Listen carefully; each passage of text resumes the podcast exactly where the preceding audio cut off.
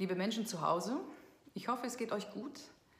Hier geht es heute um einen Vergleich. Es geht um die Gemeinsamkeiten von Kunst und Kunstrasen. Es geht um die Kulturlandschaft in Zeiten von Corona. Und äh, die Themen, die ich anspreche, die betreffen natürlich nicht nur die Kultur, die betreffen zum Beispiel auch die Gastronomie. Im Grunde, dass sich jeder angesprochen fühlt. Ich erhebe keinen Anspruch auf Exklusivität, berichte aber natürlich aus meiner Perspektive.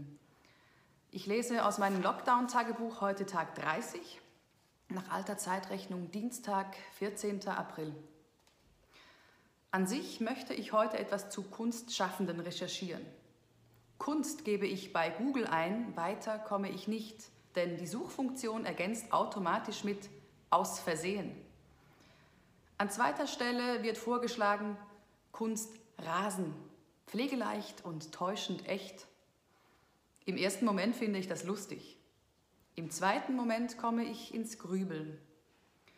Die Kunst, denke ich, wird auch ohne Rasen gerne genommen, solange sie pflegeleicht ist und täuschend echt.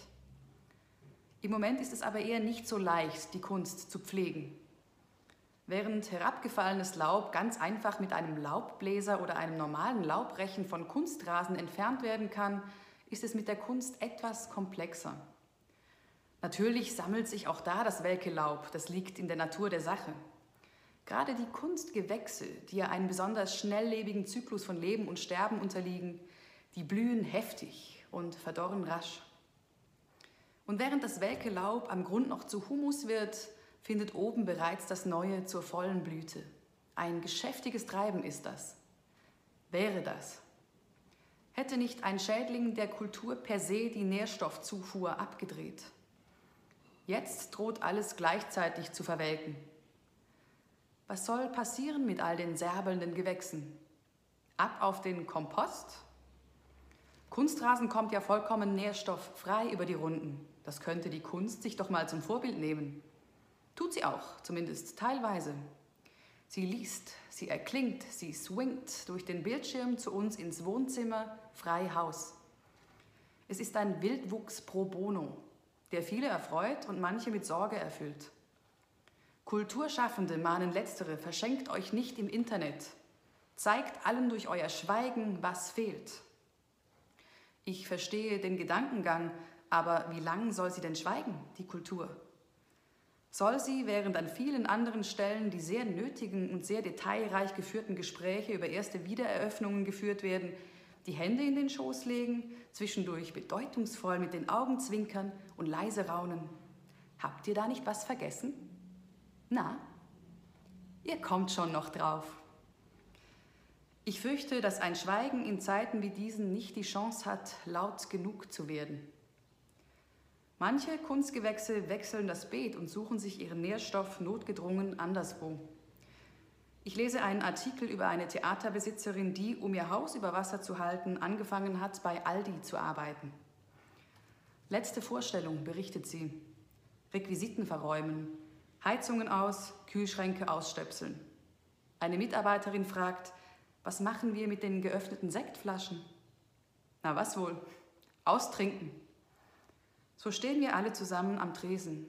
Schauspiel, Technik, Bühnenbild und trinken noch ein Sektchen. Bis hoffentlich bald. Bis hoffentlich bald. Ich frage mich, wie lange dieses Mantra noch trägt. So lange wie die Taggelder weiter bezahlt werden, so lange wie die Vermieter kulant sind und Mietanteile für, für Kulturräumlichkeiten erlassen, wir leben davon, dass wir immer kreativ sind, dass wir Neues entwickeln, äußert sich eine Berliner Travestiekünstlerin. Aber um das zu können, braucht man einen freien Geist. Und den hat man nicht, wenn man sich fragen muss, wie geht es weiter?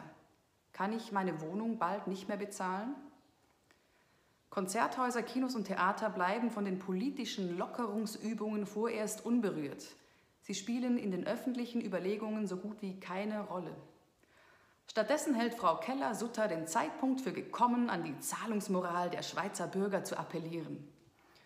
Vielleicht sollte ich wieder Brecht-Lieder singen, empört sich eine befreundete Musikerin. Die Kunst, schreibt die Süddeutsche, wird zum Accessoire degradiert, dem man sich zuwendet, wenn alles andere geregelt ist. Manchmal zucke ich zwischen Putz und Schreibarbeit zusammen und frage mich, wenn alles andere geregelt ist? Wird es die Kulturlandschaft, wie wir sie kannten, noch geben? Werden die Menschen noch zu Konzerten, ins Theater und zu Lesungen gehen können? Oder braucht es neue Formen? Für Kunstrasen gibt es ein spezielles Unterlegvlies, das verhindert, dass die Halme beschädigt werden. Mit diesem Vlies nimmt der Rasen auch bei langem Frost keinen Schaden und bricht auch nicht beim Betreten. Insbesondere an den Rändern des Rasens sollte man darauf achten, dass das Vlies richtig verlegt ist. Mir wird Kunstrasen immer sympathischer und vielleicht war diese Parallele von Google ja gar kein Versehen. Was der Wirtschaft das Auffangnetz könnte der Kultur das Unterlegvlies werden.